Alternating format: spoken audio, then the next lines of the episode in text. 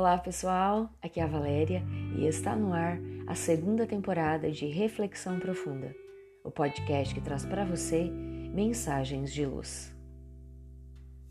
Conhecendo o Inimigo Um filme de ficção científica apresenta uma guerra estelar num tempo futuro. A tela de abertura da película traz um pensamento fascinante. No momento em que eu verdadeiramente conheço meu inimigo, bem o bastante para derrotá-lo, nesse exato momento eu passo a amá-lo. Ora, como será que isso poderia se dar? Como um sentimento de ódio se transformaria em amor? Será apenas uma divagação tola do autor da ideia? Não. Ela faz muito sentido e precisa ser analisada por nós, racionalmente e também pelos nossos sentimentos. Primeiro, interpretemos tudo em foco os inimigos externos, adversários cruéis que por vezes surgem em nossas vidas. Na medida em que nos debruçamos em conhecê-los em profundidade, para identificar seus pontos fracos, quem sabe vamos descobrindo igualmente suas razões, seu lado humano, seu lado frágil. Descobrimos que ninguém é completamente sórdido, que ninguém é completamente mau.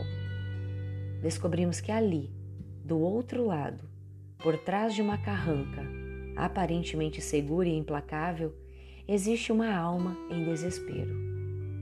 Sim, o mal é uma doença. É a sombra que ainda não se fez luz. E à medida que vamos conhecendo melhor o outro, vamos compreendendo o seu lado, seus motivos, não para aceitar o mal, não, de forma alguma, mas para compreendê-lo.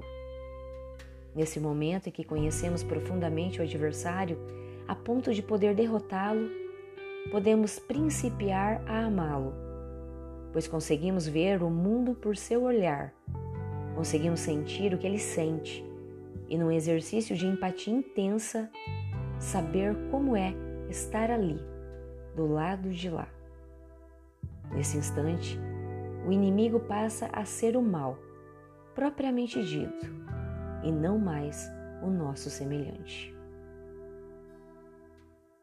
Mas ainda podemos vislumbrar essa ideia de uma outra forma, mais brilhante ainda, trazendo para análise nossos inimigos íntimos, as sombras que nos impedem de nos auto-amarmos. Lutamos contra nós mesmos e quando saímos derrotados, a baixa autoestima, a depressão, a insatisfação. Tomam nossas vidas a ponto de anular todas as nossas forças. Porém, se entendermos a ideia de conhecer o inimigo profundamente, a ponto de amá-lo, podemos colocá-la em prática igualmente na vida íntima. Passamos a nos auto-amar, porque nos conhecemos, sabemos dos nossos esforços das nossas razões, da nossa luta, do quanto já somos melhores hoje do que fomos ontem. Não nos vemos como inimigo de nós mesmos. Auto-acolhermos-nos com carinho, com paciência e tolerância. Não cuidamos de nós, pois descaso é auto-desamor. Contudo, não nos sobrecarregamos de cobranças descabidas de exigências exageradas, a ponto de nunca dar conta de nossas expectativas.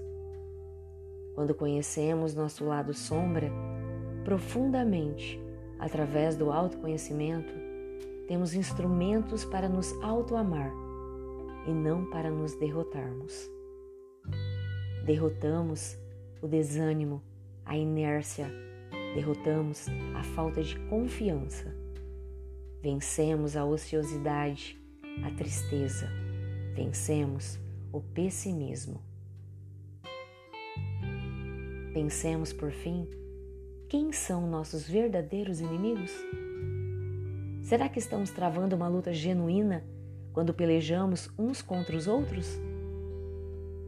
Será que em verdade não estamos apenas projetando lá fora o que nos assusta tanto aqui dentro. Pensemos nisso. Fonte: Redação do Momento Espírita com citação do filme Ender's Game, dirigido por Gavin Wood, baseado na obra literária de Orson Scott Card. E assim, chegamos ao final de mais uma reflexão profunda. Agora, nesta segunda temporada, apenas nos dias múltiplos de três. Eu conto com vocês para ouvir, para compartilhar, para curtir, enfim, para lançar no universo um ponto de luz. E agora também estamos no YouTube. Se inscrevam lá. Gratidão pela sua companhia, grande abraço, fiquem com Deus e muita luz no caminho de vocês.